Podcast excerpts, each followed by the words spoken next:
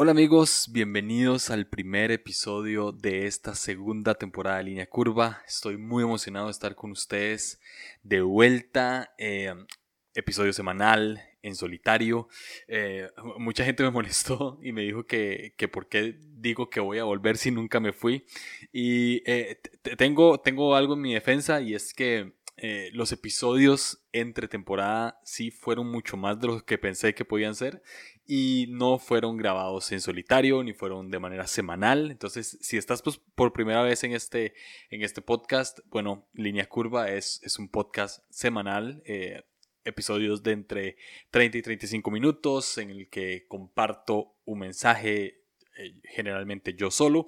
Y, la temporada pasada tuve dos series, eh, serie de Enneagrama y serie 10 de 10. Esta temporada voy a repetir esas dos series y entre temporada tuve otra serie llamada Voces y unos cuantos episodios em, de Navidad y de Año Nuevo que ameritaban por, por la ocasión.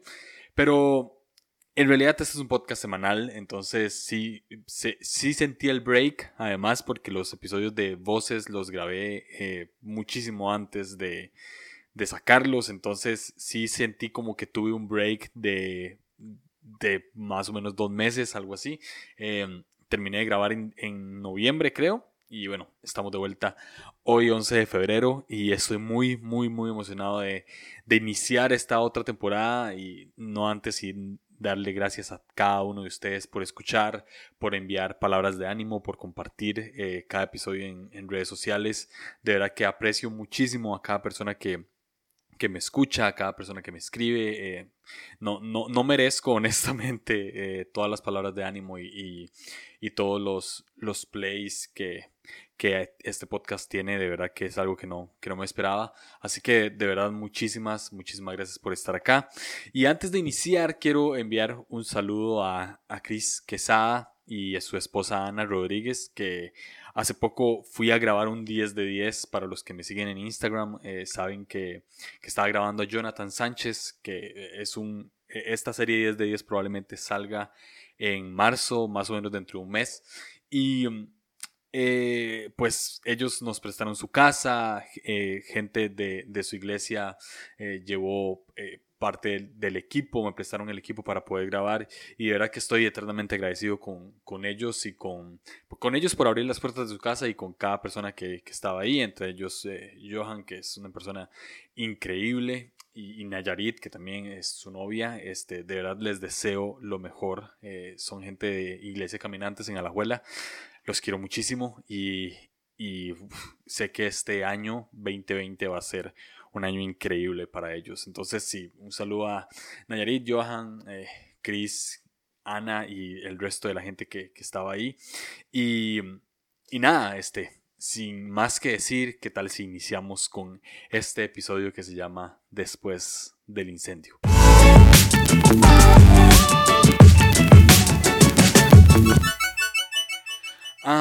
en el primer episodio de, este podcast, en la primera temporada, hablé acerca de una casa en la que vivía que se llamaba la Casa de Aranjuez.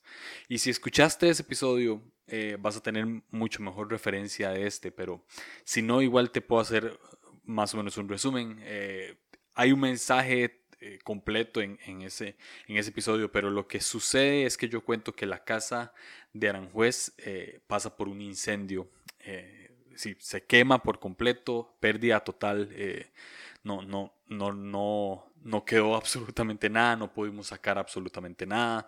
Y, y pues sí, desarrollo una historia en base a eso. Y hoy quiero desarrollar una historia en base a lo que sucede después. Eh, la casa de Aranjuez era para mí una casa muy especial porque, no, sé, o sea, como que la recuerdo con, con demasiado Ah, la recuerdo como con demasiada nostalgia y demasiada añoranza, porque eh, era una casa que para mí se, se transformó como en un lugar especial para habitar. Era como, no, no, quiero sonar hereje ni nada de eso, pero sí era como un santuario, sí, era como, como un templo, era un lugar donde yo me podía sentir seguro, donde, donde yo, eh, cada uno vive su propia religión, ¿verdad? O sea, cada uno eh, crea su, propio dogma de vida y, y, yo crezco de niño, eh, pues en ese ambiente, en esa casa que me acoge, que me arropa. Y, um, y cuando se quema, honestamente fue muy doloroso para mí porque yo de niño visionaba mi futuro todavía en esa casa. Yo no sé si cuando vos eras niño, eh, en la casa que viviste, eh, siempre pensabas que de adulto ibas a seguir viviendo ahí. Y algunos tal vez lo lograron, pero algunos eh, por cosas de la vida no, se pasaron, se pasaron de, casa, se mudaron a otro país, o les pasó las mías que, tuvo, que tuvieron un trágico accidente y la casa se quemó y pues, por obvias razones no se podía seguir. Entonces, eh, sí, para mí la casa de Aranjuez era como un templo, era como ese lugar, ese espacio en el que, en el que yo habitaba, en el que yo era, estaba tranquilo, en el que yo vivía en paz. Y, y todo esto porque yo crezco, eh, mi hermana mayor me lleva como siete años de ventaja, entonces yo crezco eh, como muy solitario, ¿sí? O sea, no, no, no jugaba tanto, no salía tanto, siempre fui una persona muy de casa.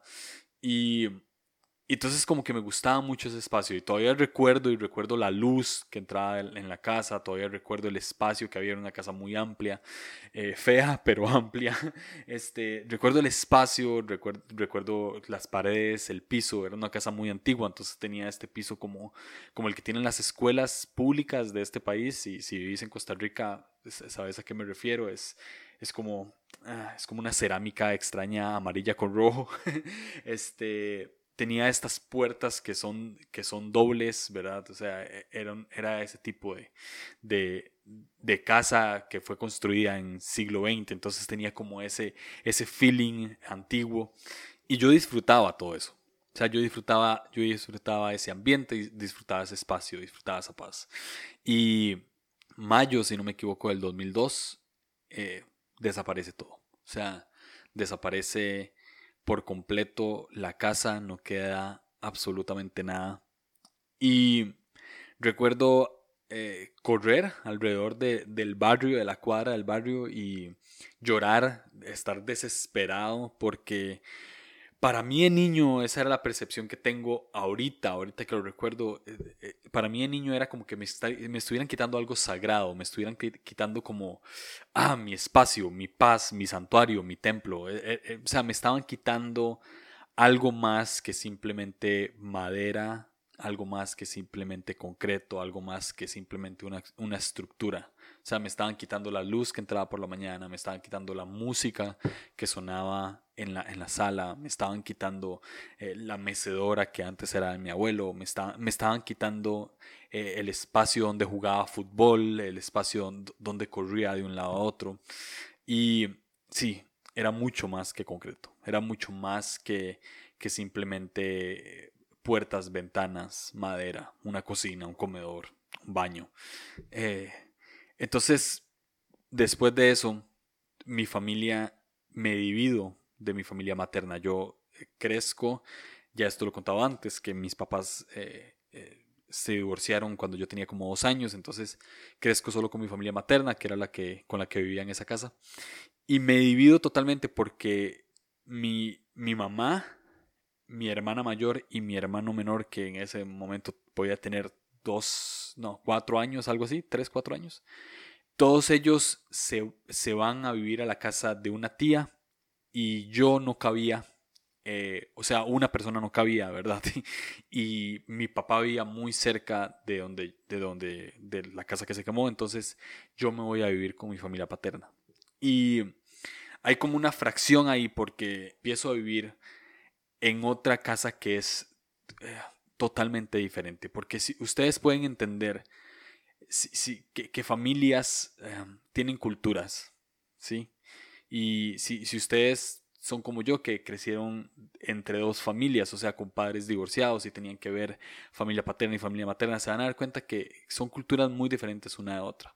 En mi caso, mi familia materna era era, era, se consideraba atea, este, mi bisabuelo fue el fundador del Partido Comunista del país, entonces eh, era una familia de izquierda, de otro tipo de valores, de otro tipo de pensamiento. Y en cambio mi familia paterna es todo lo contrario, una familia mucho más humilde económicamente, si se puede, si se entiende el término. Este, era, una familia religiosa, devota al catolicismo. Eh, eh, era una familia con, otro tipo de valores de familia, con otro tipo de creencia, de, mentalidad. Y yo paso a los 9, 9, 10 años a vivir en este otro tipo de cultura, en este otro tipo de, de religión. Eh, me cambio de escuela porque me voy a una escuela que queda más cerca, me cambio eh, me cambió de todo, o sea, me cambió amigos, de barrio, de ambiente. Eh, ya no tenía una casa espaciosa donde yo podía eh, vivir solo conmigo mismo y jugar conmigo mismo, y, sino que ahora estaba en un lugar más pequeño, vivía con un primo que tenía mi misma edad, vivía con una tía, vivía con mi abuela, vivía con mi papá, y, y todo, todo, todo se reduce a ahora hay reglas nuevas en esta casa, ahora hay, hay toque de queda en esa casa, ya no puede salir después de tal hora, este, ahora eh, hay más paseos familiares, o sea, había como otro, otro ambiente, era totalmente distinto. Entonces, después del incendio, eh, yo quedo a la incertidumbre de qué va a pasar. Me doy cuenta que me voy a vivir con, la, con mi familia paterna y ahora estoy a la incertidumbre de cómo voy a vivir, de cómo me voy a desarrollar. Este, aunque era un niño, eh, ese tipo de cosas inconscientemente uno las piensa y, e inconscientemente las empieza a desarrollar. Y entonces recuerdo que empiezo a ir a catecismo, por ejemplo, cosa que odiaba. empiezo empiezo a, meterme mucho como en iglesia católica por mi abuela, entonces empiezo a ir a misa, eh, tenía un amigo que era monaguillo, o sea, como que todo empieza a cambiar eh, radicalmente. Y pensando en esta historia, me acuerdo de Salomón, el hijo de David, cuando construye un templo, que construye el famoso templo de Salomón, el primer templo de Jerusalén, y años después, por la invasión de Babilonia, este templo es destruido. Eh, a, Israel le están quitando algo muy preciado, lo incendian este templo. Eh, y, y, volvemos a lo mismo, es, un templo es mucho más que concreto, un templo es mucho más que, que que ladrillo, mucho más que cemento, mucho más que, que una estructura. Un templo es ese lugar en el que vos rendís culto a lo que vos crees. Eh, un templo es un lugar donde la luz entra diferente, donde el eco suena diferente, donde la música suena diferente. Eh, entonces, Israel pasa por una situación muy dura. Imagino que personas más devotas y personas que, que más valoraban eso sufren aún más que otras. Y, y quedan a la incertidumbre también. Quedan a la incertidumbre de qué va a pasar ahora. Los, los conquistan em, y a muchos mueren, ¿verdad? Y, y la historia cuenta que, que, las personas de mayor influencia en las mayores, sí, las personas de mayor influencia en Israel son las que son deportadas. Y eh, no me acuerdo el número, pero era, era como, como una cantidad en específico que la llevan a Babilonia y, y lo, era, era, como algo muy exclusivo. Si eran personas de cierto poder, eran personas de cierto estatus, no era cualquiera. Y, entre esos deportados está Daniel y sus amigos. Ya todos saben la historia. Daniel llega, eh, se opone al sistema, ¿verdad? Este, o sea, dice que no va a comer de la comida del rey, pero demuestra que puede estar dentro sin, sin ser igual a ellos. Daniel es un profeta increíble, o sea, de, los, de los, para mí, de los mejores, de, mis favoritos del, Antiguo Testamento. Y, y, empieza toda una nueva vida para Israel. Eh, um, nuevo todo. O sea, eh, tal vez Daniel no, no se rendía a otros dioses, tal vez sus amigos tampoco lo hicieron y por eso se fueron al horno de fuego, pero pero probablemente el resto de Israel sí se tuvo que acostumbrar a otras cosas, se tuvo que acostumbrar a una nueva ley, se tuvo que, acostumbrar a una nueva religión, se tuvieron que acostumbrar a, a, nuevos dogmas, a, nuevas maneras de vivir, y, y, así porque estaban en una nación que no era la de ellos.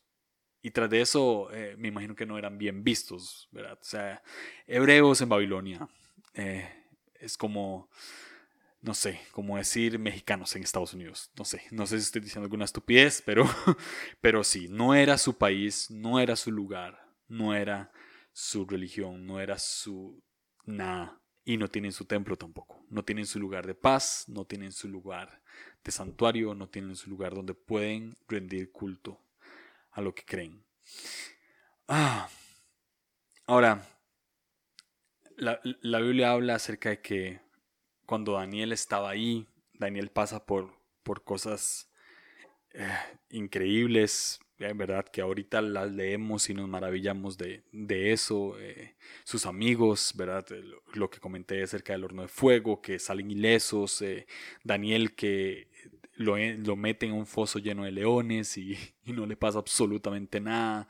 Adquiere eh, recibe gracia delante de los reyes, empezando por Nabucodonosor y terminando por, creo que, Darío, si no me equivoco, eh, eh, empieza a recibir esa gracia y ese favor de Dios y, y se ve como una persona que a pesar de que llegó con incertidumbre a Babilonia, logra salir adelante y logra construir una vida y construir todo sin dejar su fe a un lado, sin dejar, eh, sin convertirse totalmente a ellos, sino eh, entrando en el, en el, sistema y explotando desde adentro. Y um, Daniel, dice, dice la Biblia en, en, el libro de Daniel 9, que cuando él estaba ahí uh, orando, ¿verdad? O sea, cuando estaba pasando el, el primer año de este rey Darío, eh, Daniel se acuerda de, de un pasaje bíblico que había escrito Jeremías hace 100 años atrás, más o menos. Eh, ahí los teólogos me podrán corregir, pero si no me equivoco fueron como 100 años o cientos años antes, no sé. Y eh, Daniel recuerda el texto y lo logra entender porque había pasado como cierta etapa. Y este texto que David recuerda está en Jeremías 29.4. Y se los voy a leer, dice así. Así dice el Señor Todopoderoso, el Dios de Israel, a todos los que he deportado de Jerusalén a Babilonia. Construyan casas y habítenlas, planten huertos, coman de su fruto, cánsense y tengan hijos e hijas, y casen a sus hijos e hijas para que a su vez ellos les den nietos. Multiplíquense allá y no disminuyan. Además, busquen el bienestar de la ciudad a donde los he deportado y pidan al Señor por ella, porque el bienestar de ustedes depende del bienestar de toda la ciudad. Ok, vamos entrando al tema y aterrizándolo de una vez. Em, el pueblo de Israel llega, entre ellos Daniel y sus amigos, eh, con toda la incertidumbre de qué va a pasar después del incendio después de la destrucción de Jerusalén, después del incendio del templo, donde le quitan lo más preciado. llegan con toda la incertidumbre. Pero años atrás ya existía una profecía de que esto iba a pasar, de que iban a ser deportados a ese lugar. Y la profecía trae un mandato. Y es todo lo que les acabo de leer. Construyan casas, planten huertos, coman de su fruto, Cásense, tengan hijos y dejen que sus hijos también se casen para que les den nietos. Multiplíquense allá. Y tras de eso les dice, porque el bienestar de esa ciudad depende de ustedes, así que pidan a Dios por el bienestar de esa ciudad. Estamos hablando de que los están llevando cautivos a una ciudad que no es la de ellos, a un país que no es el de ellos, a una cultura que no es la de ellos, a una religión que no es la de ellos, a un sistema que no es el de ellos.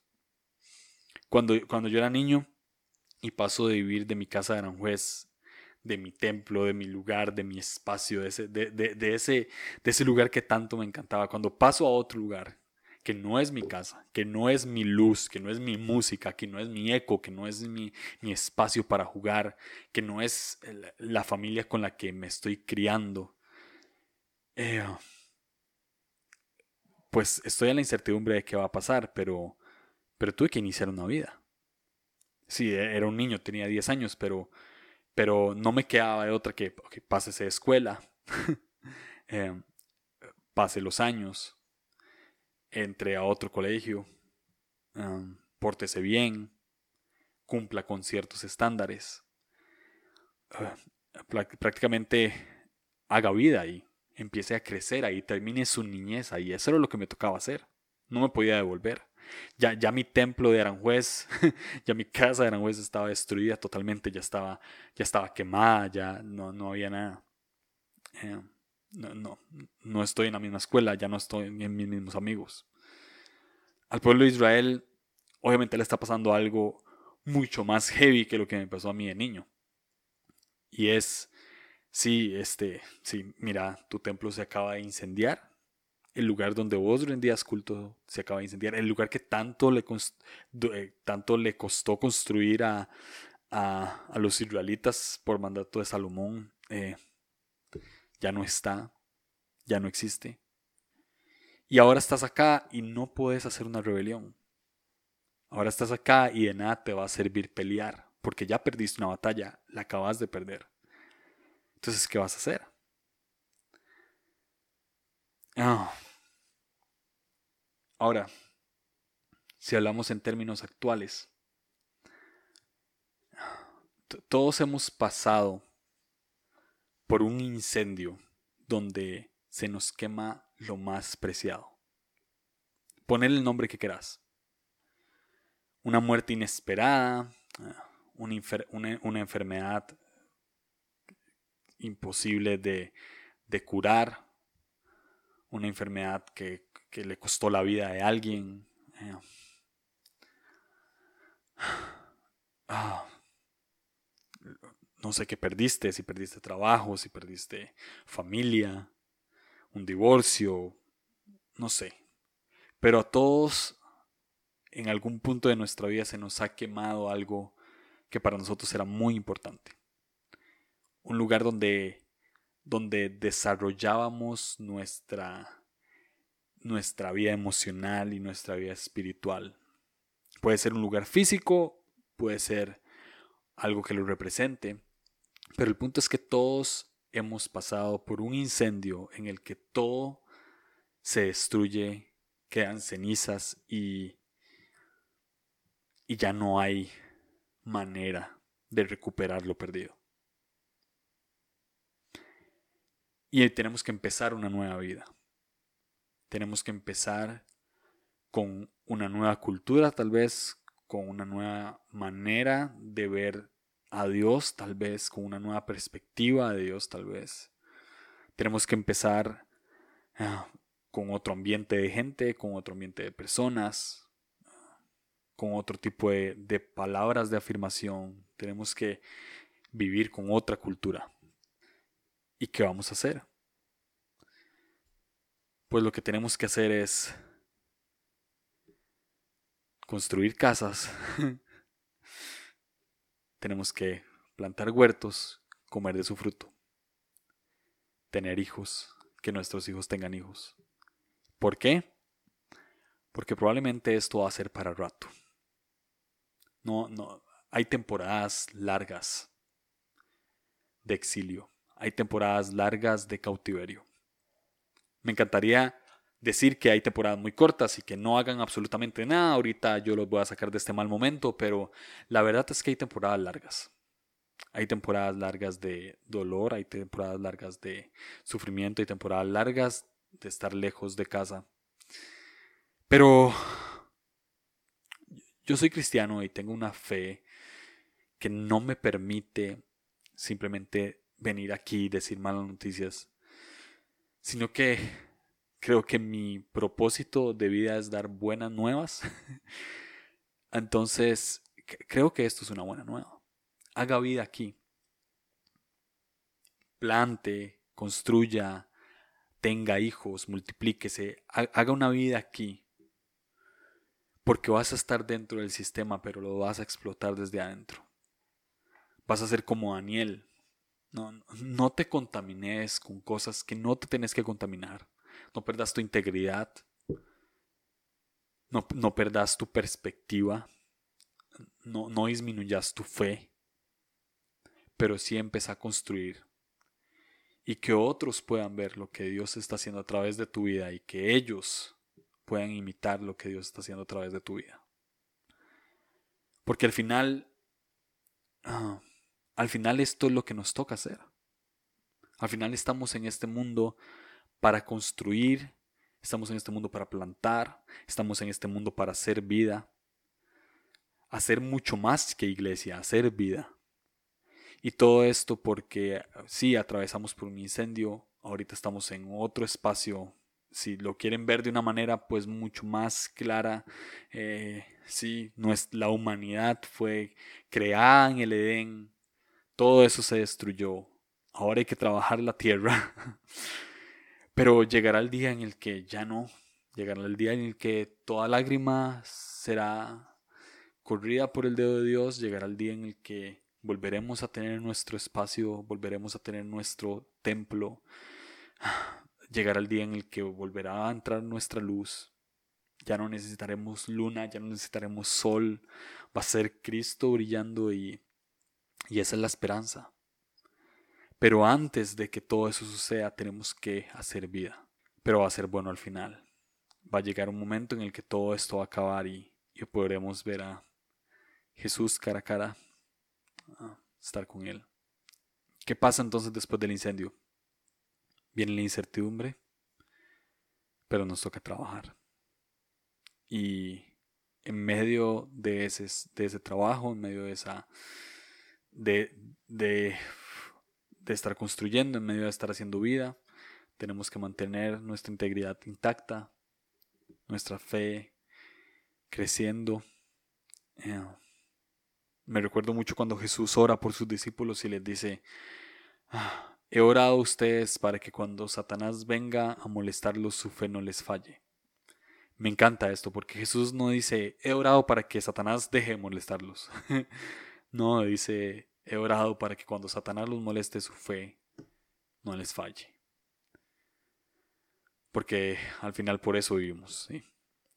Vivimos por, por fe vivimos por gracia y llegará el día en el que todo lo malo acabará y empezaremos la cultura, el dogma, la religión, como lo quieran ver, que estaba desde el principio, con un solo templo que será el Espíritu Santo. Entonces, creo que este es el episodio de hoy. Espero que se haya entendido. Eh, que no haya sido muy denso y muy pesado. Y, y nada, bienvenidos a la primera, bienvenidos a la segunda temporada de Línea Curva. Nos escuchamos.